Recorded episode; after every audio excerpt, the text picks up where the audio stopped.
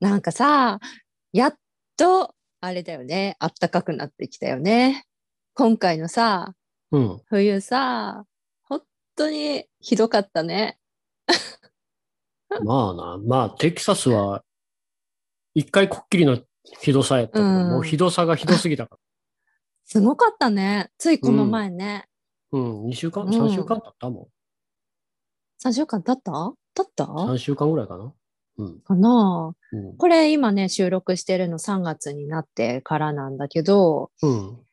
いやー、本当にね、2月の中旬過ぎてからかってことだうん。ね。テキサスではもう大寒波がうん。とんでもない、とんでもない。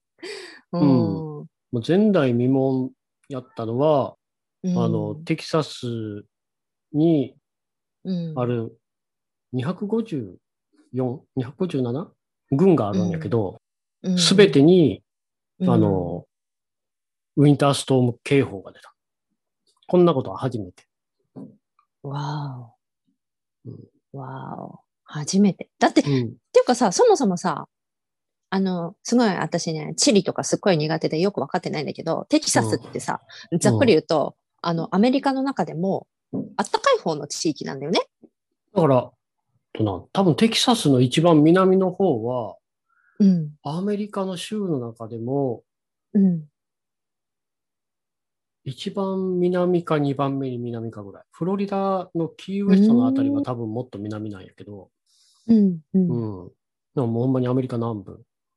じゃあ本当に温暖な、中では温暖な地域で。うん温暖化が進めばもうここは砂漠になるって言われてるところやから。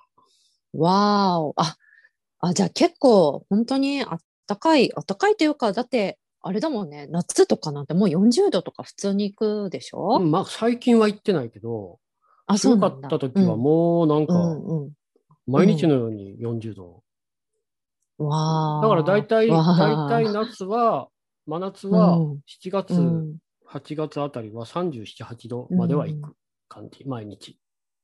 うーん、溶けるわ。うん、で、大体夜25度前後まで気温が下がる。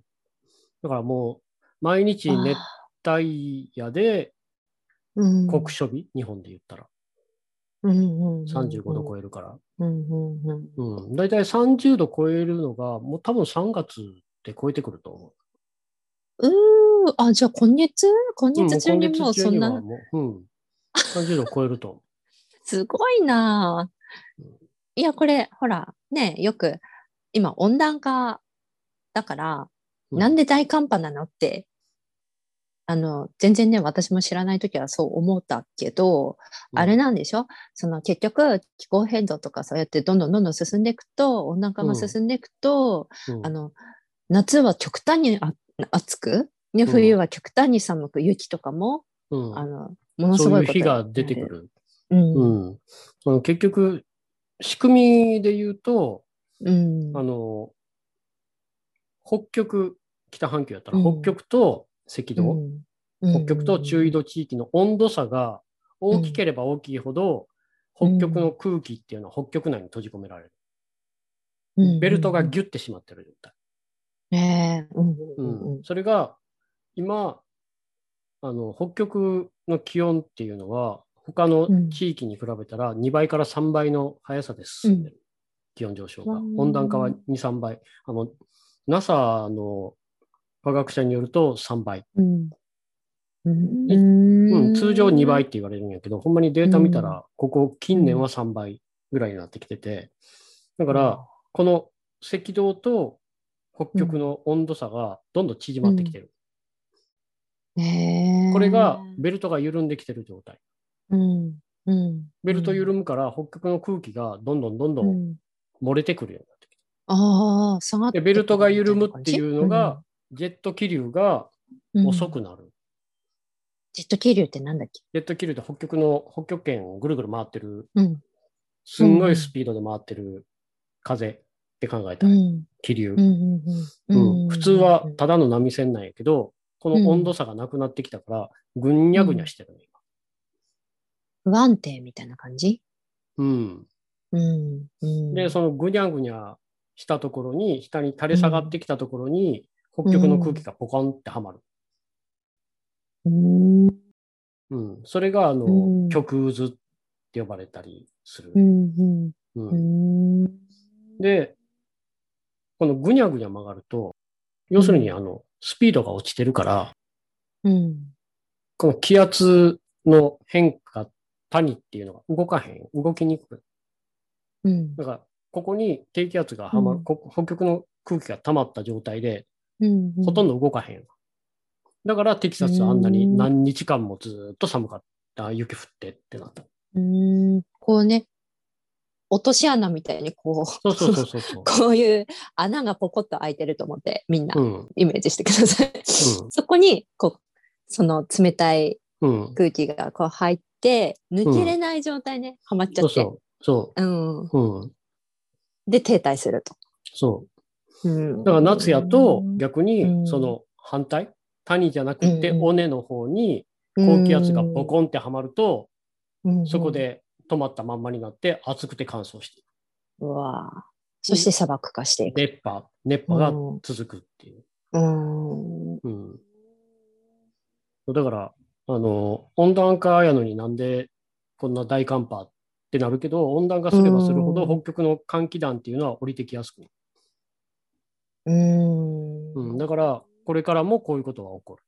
起こるんだね。うん増えてくでって思ってもおかしくないかな。うん今まで うんもテキサス2011年にも、今回ほどじゃないけど、すごい寒くなった時あったし、その前はうん1989年か90年ぐらいにも同じような寒波はあった。うん。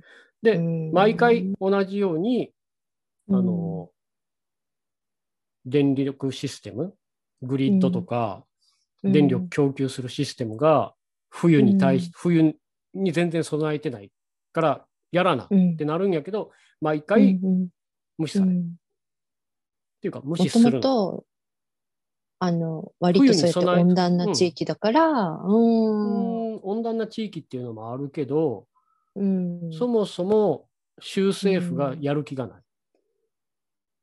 あなんでかってあいうと、うん。コストがかかるから。うん。うん。うん。うん、うん。うんで、今回、これでかかるコストは、もしかすると、うん。ハリケーンハーベイを超えるかもしれんって言われてる。それが結構前ハリケーン、うん、何年前 ?2017 年、うん。それぐらいこのハーベイが今までの気象災害、アメリカのうん一番確か損失が出たうんのよ。一週間ぐらい、一週間ぐらい、あうの、んヒューストンあたりにずっと、ハリケーン、低気圧熱帯低気圧がぐるぐるぐるぐるうろうろうろうろしうんうんそれも結局、あの、全く気圧の谷が動かへん状態になって、ポコンってはまったハリケーンがそのまんまうろうろし続ける。あー過去にうん。そういう事例があったんだけど、結局何もしないで、今回もまた そういうね、災害があったよっていうことなのうね。ん。うん。これね、結次局。来たらまた同じことが起こる。そうだよね。うん何も対処しないとね。400、450、60万人停電して、うでん。、まだ水戻ってないところもあるっていうし、マジで？うわあ、もう3週間くらい水ない状態でっていうこと？うん。うわあ、厳しいね。ほんと厳しい。うん。だから、冬に備えなあかんって散々言われてるのうにやらへん。ん。そういうことなんだね。うんうん。でも、なんかさ、やっぱり、こういう、ね、そういう、まあ、今回はテキサスの話をしたけど、まあ、これって結構、まあ、全世界で言えることで、結局何か起こっても、結局、なんか復興復興って言って、ただ単になんかこう、ね、元に戻すだけで、そういう、あの、インフラの整備も、あの、根本的に変えなきゃみたいなところまでなかなかいかないっていうのが、なんかうん、これを機にもう本当に考え直そうみたいなのってなかなか未だにないよね。うん、結局ほら、うん。あの、短期の利益ばっかり追っかけるシステムやから、うんうん次、例えば10年先のことに備える政治家ってまずいい日に、うん。うんうん。次の選挙って2、3年先にあるわけやから、うんそこのことしか考えへんし、それまでに企業の不利益になるようなことしたら献金もらえるようになるし、選挙落とされるわけよ。うんうんうん。うん。なるほど、ね。っていうのを考えると、もうとにかく何もかもが、もう何年か先の目先の利益ばっかりやから、うん、最悪。うんで、長い目で見たらすごい損してるんやけど、うん自分が議員でいる間のことしか考えてへんから、うんね10年先、うん20年先、それこそ温暖化でいう50年先、100年先のことが全く考えるわけがない。うんその状態うん、でうん、温暖化対策をやろうとしてなるほど。る。うんどれだけ絶望的な状況で未来のことを決めていこうとしてるか。うんうん、だから、今あるシステム自体を、もううん、極端な話、やめへん限りは無理やと。うん、うん、うん。うん、そうね。うん。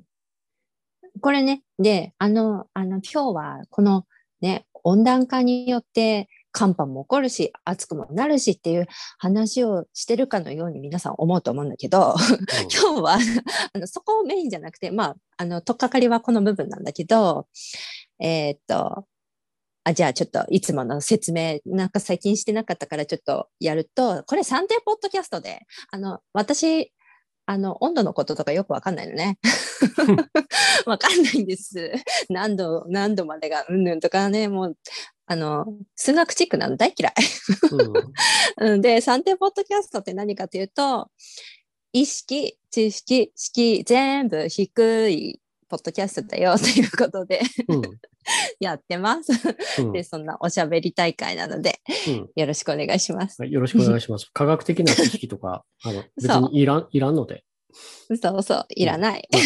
いらんとまでは言わんけど、あのちょこっと、ちょこっと、大体こんな感じっうん、て覚えれば、。それで全然いいので。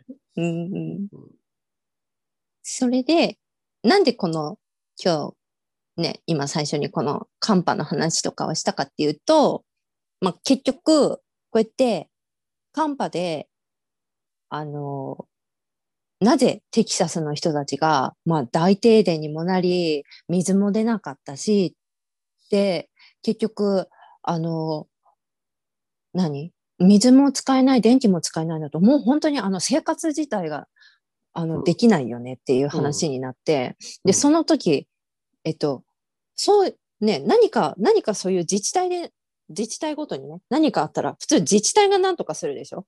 そこの、あの、市民たちを守るために自治体が動くでしょ？で、それがね、何してたんだっけ？その、テキサスの知事というあらは。えっと、テキサスの州知事は、えっと、うん FOX ニュースっていう保守系のニュース番組に出て、うん。この停電とかこういうのは全部、えっと、うん風力発電と民主党とグリーンニューディールのせいやっていうのを一生懸命話してえー、意味がわかりません。た。全然意味わからないよ。あの 意風力発電っていうのは、うん。12、3%しかそもそも州の電力供給してなくって、で、停電した分に関して、停電の分でも、うん、そんな大きく10%前後ぐらいの影響しか与えてなくって、大部分は何やったかって言ったら、石炭火力と天然ガス火力と原発が凍ってた。凍っ凍凍ってたんだ。だから、要するに寒さの対策をしてへんから凍るわけよ。だって北の方、アメリカの北の方なんかうんもっと寒いから、ほとんど冬なんか毎日のようにマイナス20度とか行ってるところがあるから、そうだよねミネソタとか。うん。そうやのに止まってへんだから、うん電力供給してるんやから、それと同じ備えをすりゃいいのに、しいひんからうんこんなことになわーお。る。で、誰も思わへんやん。あの、うん。火力発電所、ひ、ひ、火燃やしてるところが凍るのっていう感じやん。すごい話だね。うんもう、それと同じように、うん水も凍ったの。とんでもないね。うん、とんでもとない。んでもないね。うん本当に人心という、人災人災。人災だよそうね。いうのに全く違うことをテレビに出て言ってやがったの。化石燃料産業を守るために。うわー、嫌なやつだね、本当に。うん、で、もう一うん人すごい重要なやつがいて、えっと、テキサス。ス州選出の上院議員、うんテッド・クルーズ。うん。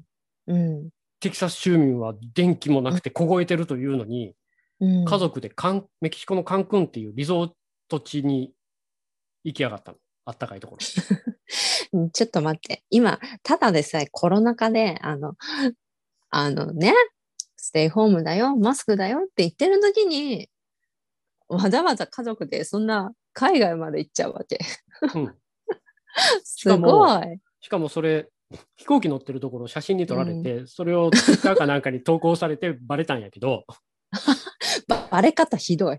次の日、なんかあたかも自分はとんぼ返りするつもりやったみたいなことを言って、で声明を出したのが、娘うん。2人があのどっか行きたいって言ったから、良いお父さんとしてはやっぱり言うことを聞いてあげないと、娘のせいにしよった。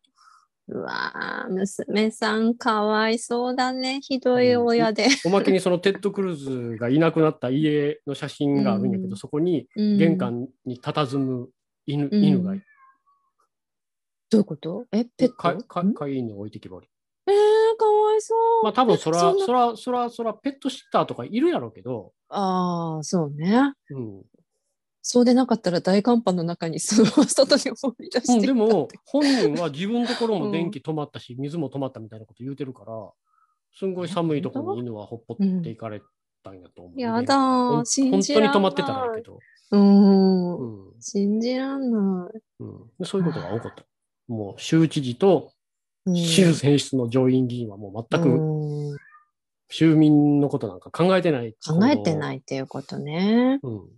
いやーまあトランプの時からそうだったけどリーダーが本当に頭おかしいと結局大打撃、そのね影響を受けるのはその市民、市民たちっていうことで、今回もそれがもろに出たっていうことなんだけど、うん、あと、どでっかの、どっかの、うんどっかの市の市長か誰かが、うんなんか、あの、なんとかしてくれっていう市民の声に対して、うんそんなもん知ったことかみたいなことを Facebook で投稿して、うん批判されてやめよった、市長。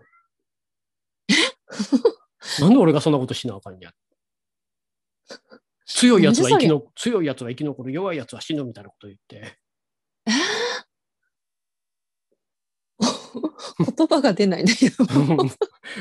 自分とこの、自分とこの住民凍えてるのに知ったことかみたいな感じ。すげえ。うんうん、なんか必殺自己責任。うわーすごいね。その自己責任って言葉大っ嫌い。うんまあ、自己責任っていう人はみんな無責任なだけなんやけど。そうだよね。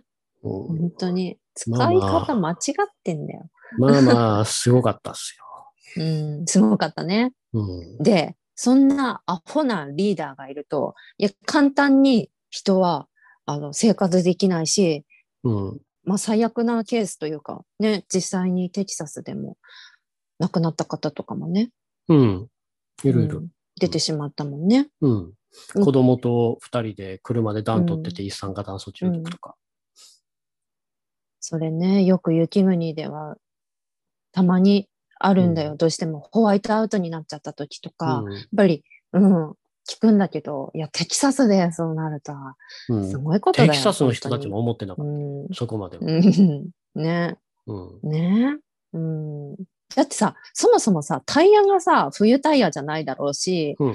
あの、冬の運転ってね、あの、雪国の方はわかると思うんだけど、ああの、それなりに運転したことないと、あの、滑り具合とか、うん。あのね、ハンドルのちょっと、こう、うまい切り返しとかね、うん。感覚的なこととかね、もう絶対初めてだと、もう、もう、わけわかんなくて、事故、うん。事故、事故に起こらない方がおかしいと思うの。うん。あだからくらい危ダ険ラダラスのあの、133台玉突き事故で6人亡くなられて、うん。まあそれもみんな、よね。あの、ノーマルタイヤで、ねいつも通りの運転して滑って追突してたから。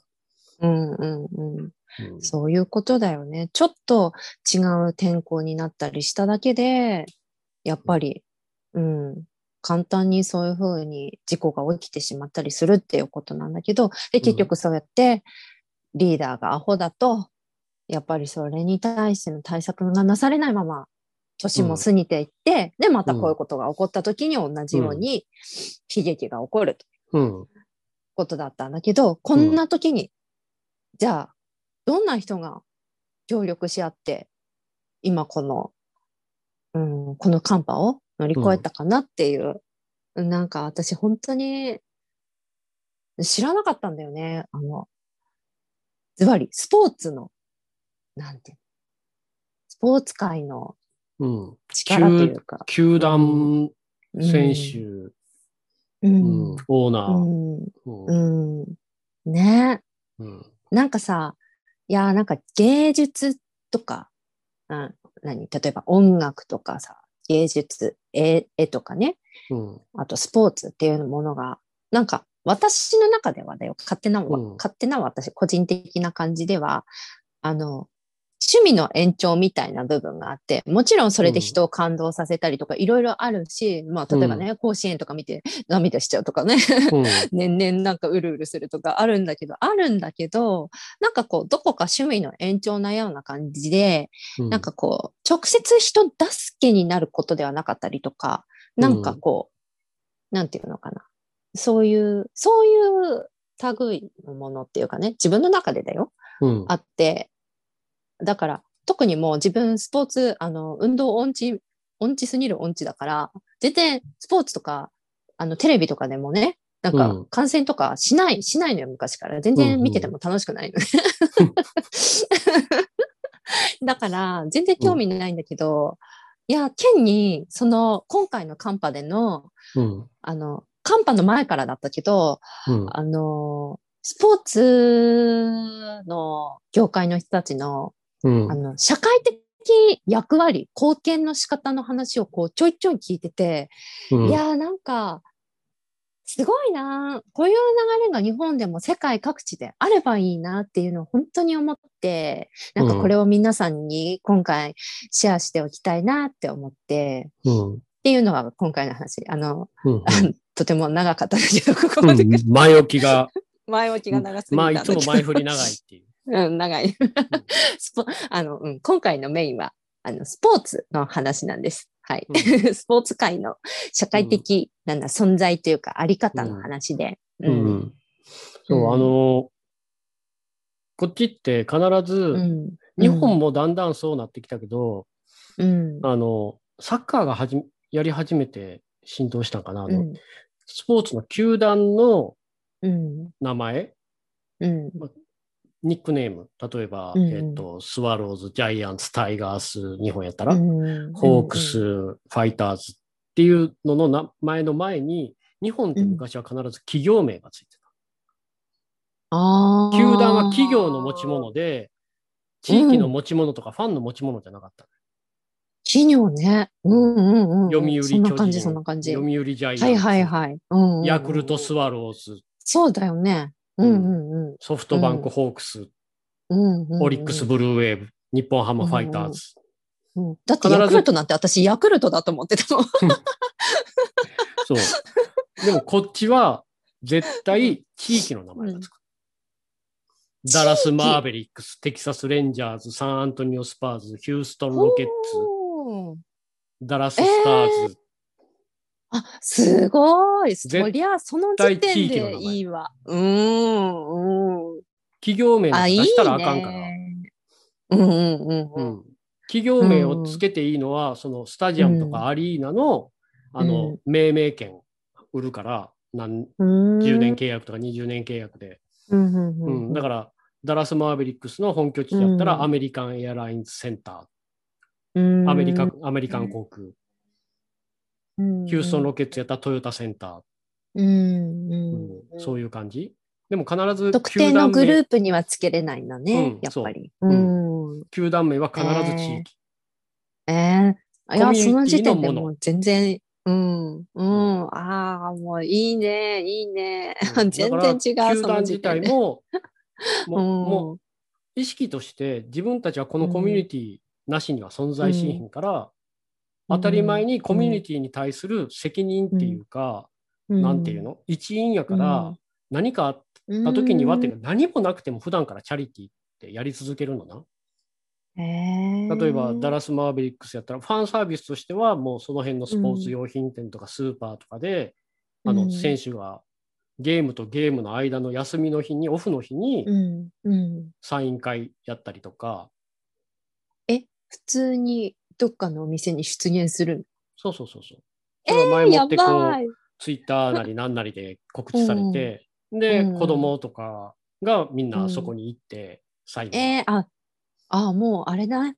あの、実際に会えるヒーローみたいなそうそうそう。感じ？ええー、それ嬉しいね。う。うんん、であとは、同じシーズン中にあの、うん小学校とかに行ってうん子供たちに読み聞かせ会、何それ超楽しい、嬉しい。うん。マジでそんなサーシーズンオフなんかやったらもうバスケットボール教室とか、えー、超豪華。何その経験。いい。だから球団とか選手とかがうんあの特定の地域やっぱりあのうん。黒人の多い貧しい地域にバスケットボールコートを作って提供したり、自腹えで、ー、すごい。あれだね。なんかこう、試合の前だけ応援してくださいとかそういう立場じゃなくて、常に共にこう、うん溶け込んでるんだね。すごい。うんあの、み、みんなの中に、地域のろ、あの、中に。うん、そうだ。で、うんこれすごいなって思うのは、例えば、うんその球団にうん。ずっといるとか、そこのコミュニティで生まれ育った子が、その球団に入って、その球団に、言うたら入団から引退するまでずっといて、うんうんそれを続けていくんやったら、うん、まあ、日本人の感覚っていうか、分かりやすいけど、ほんまに、ほとんどの選手っていうのは、何年かでどんどんどんどんトレードされたり、フリーエージェントになったりして移動していくのな。うん、現役生活がまあ10年続くとして、10年間同じ球団にいる選手ってほとんどいいひん、あ本当にスーパースターレベルでやっとうん。ずっといてくれみたいな感じになるけど、うん。普通のこうロールプレイヤうん。ーとかやったらもう2、3年とかも1年で何回もとか、こう移動が激しい中やのに、それでもその自分が入った球団のコミュニティにみんな貢献していくの、そうやって。当たり前の。トレードでやってきた選手がもう次の週には、例えばうん、今回マーベリックスやったら、トレードできた選手がもう次の日には医療関係者のところに、あのうんスニーカー持って現れたりとか、うん。なんだのドラマチック。うん でマーベリックスがあの前から、うん前ほらあのコロナでうん。大変やった時にやったのは、うん。あのまあ、最初にオーナーと、まあ、スーパースターとあと他の何人かの選手が、うん。あの医療関係者に寄付と。えー。その後は選手とコーチとかがうん。毎日日替わりで、うん。ダラスのローカルのレストランとかでうん。お持ち帰り、ランチとかを買ってうん。医療関係者に届ける。わお。病院のその駐車場にテント張って、そこに持って行って、そこで配る。っていうのを日替わりで選手がやった。すごい。あ、それってさ、本当にあの、なんていうの？なかなかできないことだよね。そういう、ん。あの、マジで、なんていうの？その日その日で当たり前に食事ってするじゃん。うん。そういうのに必要な、なんていうの？こう、一回ポッキリで終わるようなことじゃなくて、なんていうの？そういうことをやるって本当に大変だよね。うんうん。そでれすもそれをごいね。当たり前に。うん。いやうんすごい。で今回もその寒波の時に、うん、あのダラス・マーヴェリックスのオーナーのマーク・キューバンがうん、あのうん1 million、1 million dollar まあ1億円、まあ億万長者やから別にそんなに彼にとっては大きい金額じゃないけど、うん。うん、って言ったら選手とか、あのうん C CEO とかヘッドコーチとかも、うん。じゃあ自分もって言って、うん最終的にはうん1億2500万、125万ドルをダラスのローカルのフードバンクに寄付。うんああ。うんなんか、そういう時ってさ、やっぱりよく聞くのはさ、なんか、大きい、うん、大きい慈善団体に、うん、そうそうそうそう寄付。そう、寄付とかあるよね。そうじゃなかったんだね。うん、でもやっぱほら、うん誰が食べ物を必要としてるかっていうのは地元のうん。ローカルでうん。地域に密着してるフードバンクが一番知ってるから、そうだようね。ん。自分たちはしゃしゃり出ずにお金だけ出して、うん。その人たちに全部任せる。自分たちにできることは知名度を生かして、そうういう、だから自分たちがそうやって寄付するお金はまあもちろんあるからするけど、そうすることによって、ん。うん。それを見本にする人たち、ていうのが出てきて後に続くのなうん。うんうん、ちょっと待って。このダラス・マーベリックスっていうのは、あれよね。バスケットボールだよね。バスケットボール。プロバスケットボールのうん、球団だよねうん。アメリカはそうだよね。バスケが。でも、フットボールが一番盛ん、うん。アメフト。あ、そうなんだ。うん、一番人気あるのはアメフトで、うん、で、バスケ、うん、ベースボール、ホッケーっていう感じ。その中でもやっぱりバスケがこうやってより地域に密着してる感じなうのん、一番リベラルっていうか、一番そういう事前とか、あと,、うんあとは人権問題に対する意識とか、そういうのには一番うん。しっかりやってるかな。やっぱ、あの、黒人の率が高いっていうのが大きいと思選手に？う。うん。だからコミュニティにそうやって、うん。こう、貢献しようってするのも、やっぱりうん。貧しい家庭出身の選手が多いから、うん、助けを必要としてる人がいるっていうのを知ってる人たちやから、うん自分も経験してきたし、うん。そういう世界が身近なんだね。ううん。でそうすることで、うん、その子たちも困っうん。将来困ってる人がいたら助けてあげようって思えるやろうし、、うん。でまたそういう子たちはこういう人になりたいって思ってバスケットボール選手を目指す子も出てくるやろうし、もそううなんかね。もうこんないろんなことがあって当たり前のように、うん。うん。うん。だってさ、いやなんかね、例えば日本で何か災害があった時に寄付しましたとかね、芸能人さんがやったりとかすると、なんかこう偽善者扱いされたりとか、うん。あのー売名行為。売名行為、そう、それそれそれとかよく、名前売れてる人やのに、うん。今更恨んでええやろっていう人にだからうん、全然、そうそう、全然そんなんじゃないのに、しかも、でも、なもし、もし自分がね、その、超売れっ子の芸能人だったら、でも、なん、別にそんなの言われても、なんとも、なんともないじゃない？なんていうの？自分の名前をね、使って、うんそうやって続いてくれる人がいたり、寄付してくれる人がいたりしたら、それでなんぼだって思うから、うんそういう自分の、何？自分の使い方？みたいなのはこっちではよいいくあのよね。プラットフォームっていう自分の、うん。自分のプラットフォームを使ってっていう表う現をする。うんん。まあ言ったらそういう知名度とかうん、影響力うん。が自分にどれだけあるのかみんなちゃんと知ってるから、それを社会、世の中を良くするために使いたい。だからどんなに叩かれようと、そういうことをするのはやめ。へうん、例えば差別、人種差別とかに声を上げると叩かれるのな。なんでかわからへんけど、うん、保守的な人とかに。うん、うん。でも、そういう人たちはやめようとし、うん、うん、うん、自分の影響力分かってるから、うん、うん、自分のためにじゃなくて、地域であったり、特定の人たちであったり、そういう人たちのために声を上げるから、もう、うん。なんていうか、例えばバスケットボール選手やったらよく言うのが、ビガーザンバスケット。これはバスケットボールよりも、うん。バスケットボールを超えた問題だから。自分はバスケットボールをしてるバスケットボール選手やけど、うん、それを超えた問題やから。社会問題。うん、そうだね。うん、素敵。うん、だから、こう、自分をもう置いといてう、っってなるから、誰に何言われようと関係ないってうん、うん、うん、うん。そうだねうん。でもなんか、すごい、羨ましいなって感じたんだよね。そういう、なんか、例えばじゃあ、ね、今、日本だと何か起こって、じゃあ寄付したいなと思った時とか、なんか、お金はないから、じゃあ何かしらの形で何かしたいなって思う人って、そういう心を持ってる人ってたくさんいると思うの。うん。だけどきっかけがあったらやる人っていっぱいいると思でしょ？う。うん。だけど実際さ、どこに何持っていいんだろう。か分からへんよ。そうそうそう。でもうん。ね、下手に変、なんか調べてさ、うん。なんかこう、なんかわかんないんじゃない？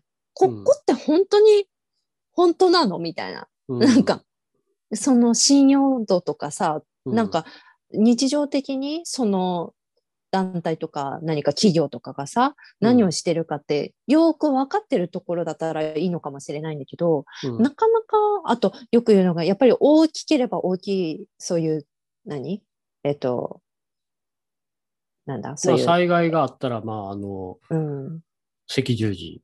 うん、そうそうそう。そそういうところも、まあ、いいとは思うんだけど、そうするとさっき言ってたみたいに、本当に必要な人とか、本当に必要な地域とかに、うん。本当の意味で届かない可う能性も出てきてしまう。必要な速さで届かへんよ。そうそうそう。今、今日食べるご飯がないのに、それそれおそれそ金れそれ。が集まってから、うんえっと、来月ぐらいにお金持ってきますねって言われても、いや、今日食べるご飯がないんだって話。うん、今なんですよっていう話になるじゃない、うんだから、なんか、そういう地域に密着した、じゃあ、あ、何か起こった。あ、じゃあ、この球団に、あの、例えば、うん。が、あの、こ、なんだ、声を上げてるから、そこに寄付すれば、うん。きっと届けてくれるだろうとか、なんかさ、そういうローカルでの回し方みたいなのをさ、うん。回り、回ってる何かを、こう、うん。シンボル的なものみたいなのがさ、うんないじゃない、こっち日本って特に。あんまり。うん。ないな。ね。うん。とか、例えばさ、ほら、やっぱり、うーん、例えば音楽のライブとかに行った時に、なんかわかんないけど、やっぱりその、そのアーティストが好きでみんな集まってるじゃない？うん。曲が好きで集まってるじゃない？そういう時って、全くそのホール内にはさ、ホールとか会場内はさ、知らない人同士なのに、その、うんそのアーティストのファンっていうだけで、みんなでこう一体感が生まれるじゃない？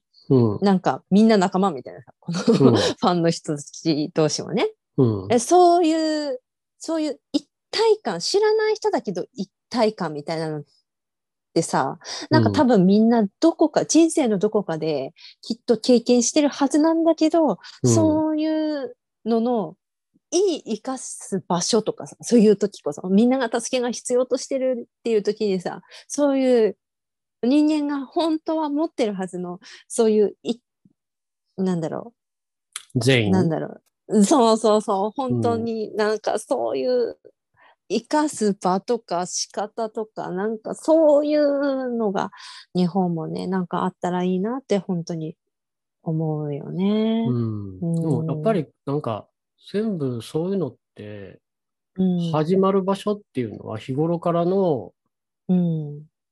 だから日常の中にあると思う。こっちってうん。うんあ道歩いててうん。誰かとすれ違う時に目があったら笑うし、挨拶するし、ああ、うん。うん、だから日常レベルで、日常生活レベルで人とコミュニケーションを取る、人と触れ合うっうん。ていうのが当たり前にあって、で、うん、その延長上に誰か困ってる人がいたら、うん、もうそこにいる誰もがうん、声かけて助けようとする。うん、みたいなのがもう普通やから、だから。災害があった時に誰か困ってる人がいるんちゃうやろかって当たり前に思ええる。それも自分も同じ目に遭ってても。自分も電気止まってるし、自分も水ないけど、うん。自分よりもっと困ってる人がいるはず。うんうんあ、そうだよね。だって、ケン言ってたよね。なんだっけ？お隣さんがさ、水あるって来てくれたんだっけか？なんだっけ？そうんん、うん、うん。うん水止まった時うんに、ううんん、そお隣さんも止まってたんでしょ？だっう。うて。ん。隣止まってるよ。うん。だよ全ね部。このコミュニティ全部止まった。うん。なのに、わざわざ、ピンポンって来て、うん、最初水あるって来て、うんえ大丈夫大丈夫っうんて言ったら、うん次ピンポンになった時にはもう、うんあの、バッグに満タンの水と、あと、うん。あの、スナック菓子みたいなの入れうて、ん。持ってきてくれて。ねえ。うんそういうのって、いやー、なんか、当たり前なはずなのに、なくなってきてるんだよなって。うんだから、に日本の場合、ほら、うんそれを恥ずかしいっシャイな部分そうなのよ。そうなの。シャイなの。すごくある。すごくある。そういうの。そうやって水持って行って、いらんって言われたら傷つくや。うんん。うんうんううんん。傷つく。うんそういうことを考えるとうんできひんようになっていく。なるほどね。うんでも、うん。本当に、すっごくそれ思うね。日頃のそういう何でもないように思えて、些細なことのように思えて、でもそういう人と人との、なんか、なんていうのかな。うん当たり前なコミュニケーションみたいなのが、ん本当に何かあった時に、あの、より よく、うんわ隣に誰住んでるか分からへんっていう状態って多いやん、うん日本は。うん、多いね。ううんん。田舎やったらもう知らん人はいいへんけど、もう都会に行くともうマンションとか住んでたらもう一体両隣誰住んでるのか分からへん。時々見かけるけどみたいな。な挨拶もしへんし。。うん。うんってなっちゃうんだよね。なんか、なんか、でもさ、そうそう、私、このコロナになってさ、すっごい思ったんだけど、なんか、あの、ステイホーム、ステイホーム、あの、不要不急の外出しないでってなってるじゃない、うん。それで、結構みんなストレス溜まるみたいなこと言うじゃない？うん。でも私すごいなと思ったの。私全然あのコロナ、うん。え本当にもう全然お友達とかと全然会ってないんだけど、うん。マジで、マジで全然誰にも会ってないんだけどうん、全然大丈夫なの。うん。俺も俺も。一人大好き人間だから、みんな、あの、うん。もう家にずっとこもってると、なんか気分が落ち込むとか言うけど、うんうん。俺そんなん、堂々と家に引きこもってられるやんって。思うよね。うん。だから、いや、もちろんなんか、例えば、ズームとか、あの、LINE 電話みたいなので、ちょこっとね、お友達と喋ったりとかはあったんだけど、うん。あるんだけど、でもなんかこう世の中でみんなが言ってるくらい、こう寂しいとかストレス溜まるとかっていうのが本当になくて、でも逆にね、あ、みんなそうやって、あの、自分はそこまでじゃないけど、皆さんって人恋しい生き物なんだって思ったの。もっとこう、人とこう触れ合っていたいうん。人だ、あの、だなって思って、うんなんか、あ、なんかこう、なんていうの、それこそ、都会で生きてる人とかってね、こうんう、逆だと思ってたの。もっとこう、なんていうの？あまり人とそれこそ接したくないなるべく極力ってうん思ってな感じなのかなすごいな。逆にすごいなって思ってたんだけど、都会に出ていく人とかってね。うんだけど、あ、そうではなかったんだって、すごい感じたんだよね。結構みんな、あの、人と会ったり、喋ったり、こう、触れ合ったりっていうのを、あ、好きなんだなって、意外と日本人ってちゃんと人間臭いんだなって思った。うん うん。だから、でも、今みたいな、全然知り合いじゃなくても、例えばスーパーとかで、こう、レジ並んでる時に隣同士になった人とかと、ちょこっとした会話とか、うんなんか本当に何でもない些細な、本当に知らない人とすれ違う瞬間のそのニコッとした笑顔のやりとりとか、なんかそういうのがあるだけでも、日々のそのストレスの溜まり具合とかって、なんか多分ちょっと違うんじゃないかなって思うんだよね。うん うーん。うん違うと思うんよ。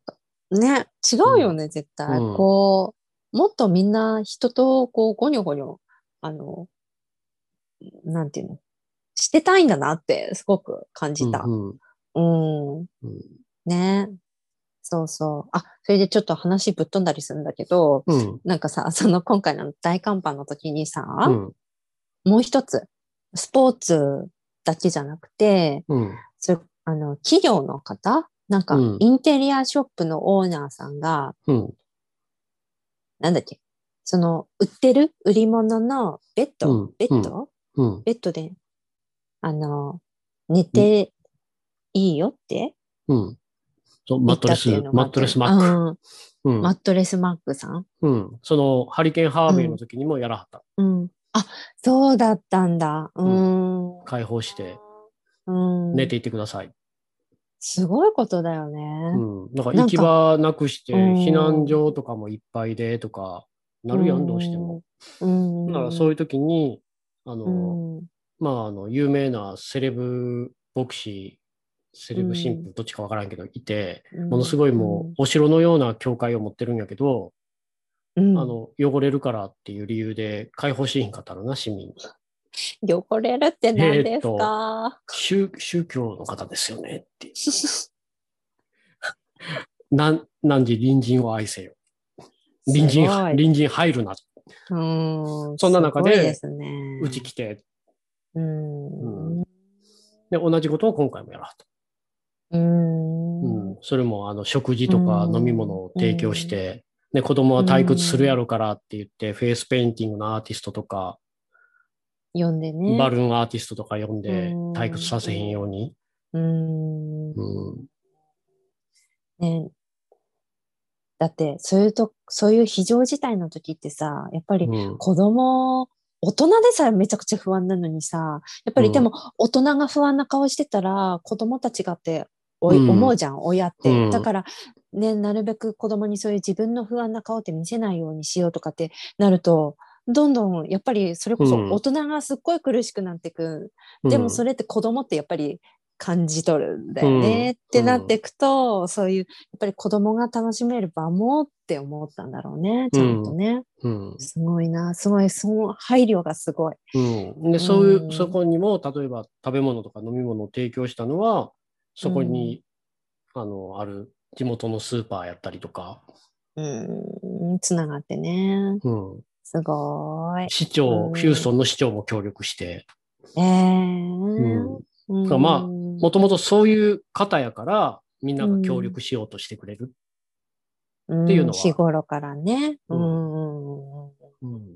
そうだよね。だってさ、なんか動画で見たんだけど、そのインテリアショップとやらは、なんかね、とっても素敵な雰囲気で、そんな、ね、なんか割とお高級な感じの雰囲気の、ね多分その、いいお値段しそうな。その寝てってって言ってるマットレスとかって、うん、うんうん多分2、30万は軽くする。そうよね。う。うん。普通にそういう形状記。憶の、うん。あの、すごいいいベッドやから、うんうんうん。うん。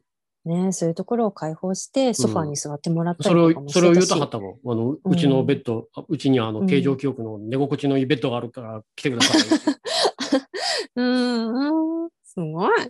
でさ、でも、そういう方がそういうことをすると、やっぱりそれに続く人も出てくるだろうし、うん、それを見たら、私がね、もしもそっちに住んでたとしたら、いつか何かインテリアものが欲しくなった時には、とか、絶対そのお店で買いたいなって思うし、うん、なんかちょっと自分には手が出ない値段だったとしても、うん頑張って貯めて、絶対ここで買おうとかね、なんかそういうこと思うもん、やっぱり。うん。思うう思ん思うよね。うんで、そしたら、きっと、その、きっと自分が払った、何かに支払ったお金が、巡り巡ってまたそういう何かに使ってくれるだろうっていうう、ん。うん、考えになるもんね。うん。うん、うん、うんすごい。なんかこう、全部こう、うまく。回って全員、全員がうんぐるぐるぐるぐる。ね。うん。だからこう、なんていうか、与えた善意、自分の善意が自分に返ってくるんじゃなくて、自分の善意が違う誰かにどんどんどんどうーん、バトンのようにん、ね。うん、うん、素敵。ううん。ん、すごいなって思う、思うね。うん。だからダラス・マーベリックスみたいな球う団ん、選手いると、うん、今度はコミュニティが応援するし、うん、うん、ううんん、だからダラス・マーベリックスでも NBA の球団の中で最長記録、うん。ずっと満員御礼のチケットぜ、えー。毎試合売り切れる。すごーい。うーん。まあ、親子、親子で来れるように、うん、あの、当日のうん、安いチケット用意してたりもするし、それもすごいよね。そういう配慮だよね。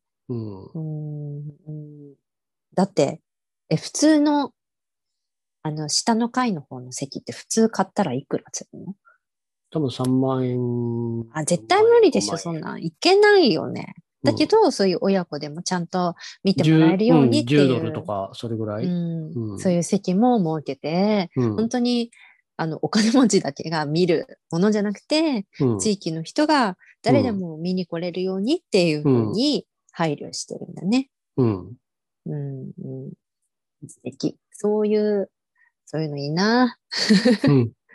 うん。だったらね、なんかそういうローカルな、そういうと感じの、ザ・スポーツだけやってますみたいな、そういう感じじゃない何かスポーツなり、なんかそういう芸術面の何かアーティストさんだったりとかが、もし存在してたら、私、スポーツ全然好きじゃないけど、例えばそのアーティストさんで音楽やってる人で、その音楽が全然趣味じゃないとかって思ったとしても、ん絶対好きになっちゃうもんね。うん。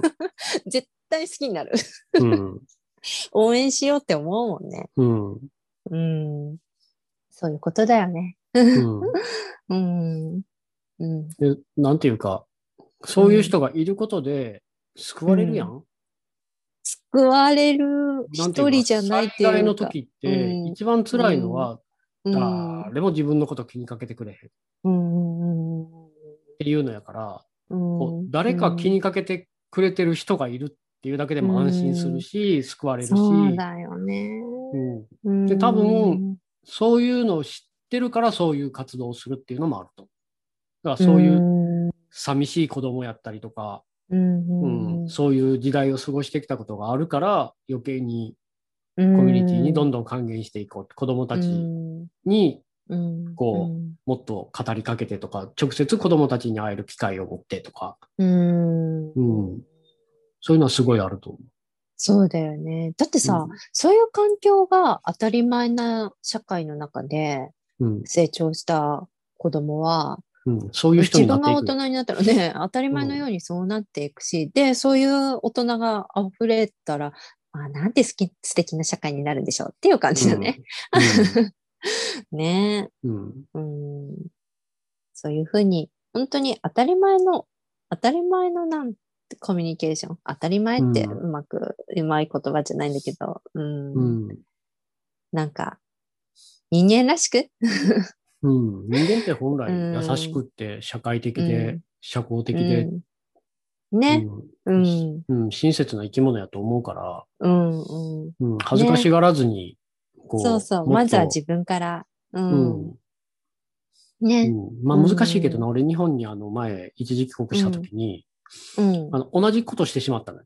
こう目が合った人にニコってしたら、キュッてされて、あ、やばいやばいやばいやばいやばいやばいやばいちょあ、アメリカの胃にいるかのように目が合った人に笑いかけたら、うんびっくりされてしまった そうだね。少しずつ場とかをいろいろ考えてね。うん。うん。うん。うん。あと日本帰った時面白かったのが、あの、うんこっちって、建物入る時とか出る時とかに、うんドアを開けたら、うん次の人が来るまで待っうん。後ろいたら、ちょっと待たなあかんでも、次の人が人が来るまで待って。ドアをこう渡していくの。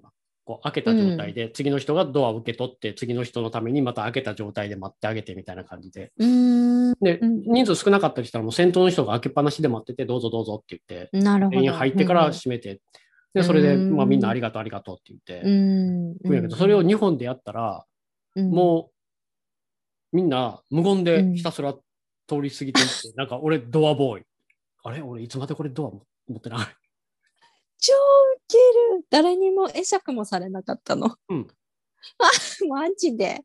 すごいな。逆にすごいな。うん。あ、そう。面白い。逆に。すごいね。うんカルチャーショックやった。カルチャーショックだね。ううんん。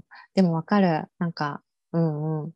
あのね、すぐそばにいる人が転んじゃったりとかね、そういう時とかに、大丈夫ですかって声をかけたりとかね。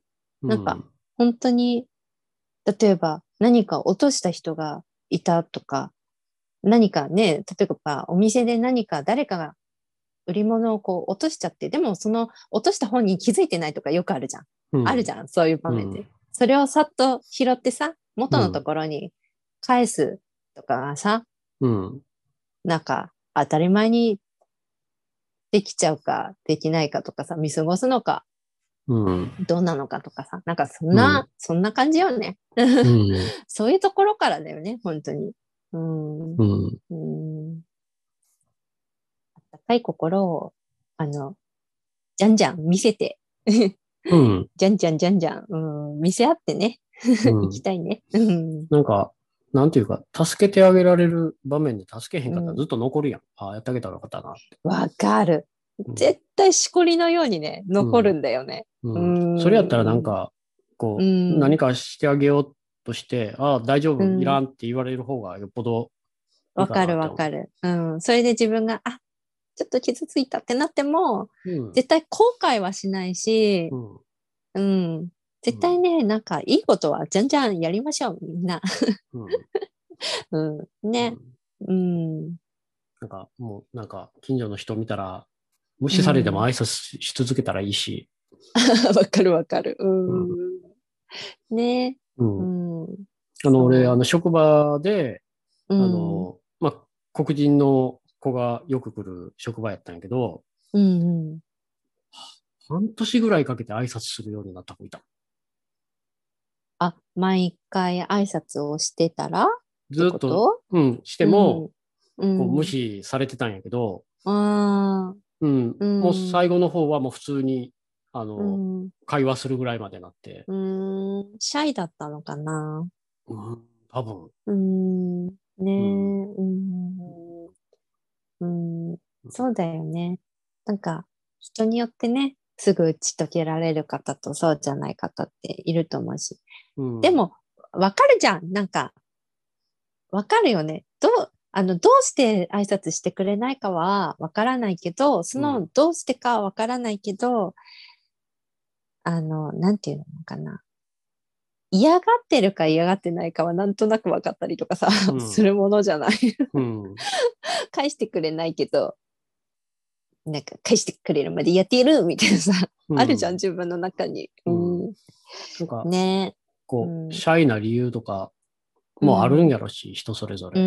うん。ね。うんうん。そうそうそうそうそう。うんうん。でもまあ、挨拶とかされて嫌な気持ちになる人っていいひんと思うから。ねうん、そう思うん。う。うん。ねうん。本当だって人間だもだから、あの、いつも明るいよねって言われても、ん。うん。うん。まあなあっていう感じ。なんか暗い顔、暗い顔して仕事してても楽しくないし。そうだよね。うん。本当に。うん。なんか、それこそ伝染していくしね。そういう、うん。いい雰囲気とか、挨拶とかって伝染していくから。うん。うん。ね。うん。もっと、何の話してたっけ？まあ、スポーツとコミュニティの関係みたいな。あすごいところまで行き着いたけど、まあ、まあ日常的に結皆さん、うん結局は、あの、日常的なコミュニケーションとか、そういうこそういうととから始まころよね。るから、うん、うん、うん、ううん、ん。うん。そう。そういうのをね、まずは自分から、うん。できる人は自分からうん。ね、あったかい部分を見せつけて、うん。ね、うん。こうっていう感じかな。だから何かあった時にコミュニティは一つになれるし、うん、そこにある問題とかもみんなで共有できるやろし、うん、うん、うん。ううん、コミュニティを良くしていこうっていう、うん、なんか動きとか気持ちにつながっていくと思うから、うん、う、うん。ん。そういうのはちっちゃいコミュニティから始まってどんどんどんどんどん大きくなっていくはずやし、うん、うん、うん、うん、なら、ね。その先になんか、なんていうの？自分とは全然違う境遇、環境、考え方の人うん、のことでもうん、気をつけてみるようになったり、うん、うん、うん、接する機会が多くなればなるほどいろんな人を知ることできるし、うん、うん、そうだね。ううんん。そうだ、そうだ。う。うんん。ね人間ってやっぱりどっかでうん。支え合って、分け合って与え合って生きていくもんやと思うから、うん。本当にそう思うん、う。うん。それこそ、この先は、それが特にも試されてるのかくらいな勢いでもしかして、そんな感じになっていくかもしれないうん。よね。うん。ね。うん。という感じで、うん。日常的にみんな、うん。なんかもっと、もっと人に絡んでいきましょうみたいうん、そうそう、絡み合っていこうっていうこと。な。ということで、皆さんも、あの、じゃんじゃん絡んできてください。あの、何？コメントとかね、シェアとか、あの、本当にいつも喜んで、あの、読ませてもらってるので、じゃんじゃん送ってください。うんあと、こういう話題をしてほしいとか、したいとか、そういう方もメッセージとか何でもいいので、ぜひぜひうん。送ってください。はい。はい。うんという感じで、はい また今日も長くなりました。すいまですせん。ね。うん。まあでも、まあまあ、最近では短い方かなっていう感あ、ほんと よかった。じゃあね。じ。はい。バイバイというわけで、じゃあね、またね。はいバイバイはい、バイバイ。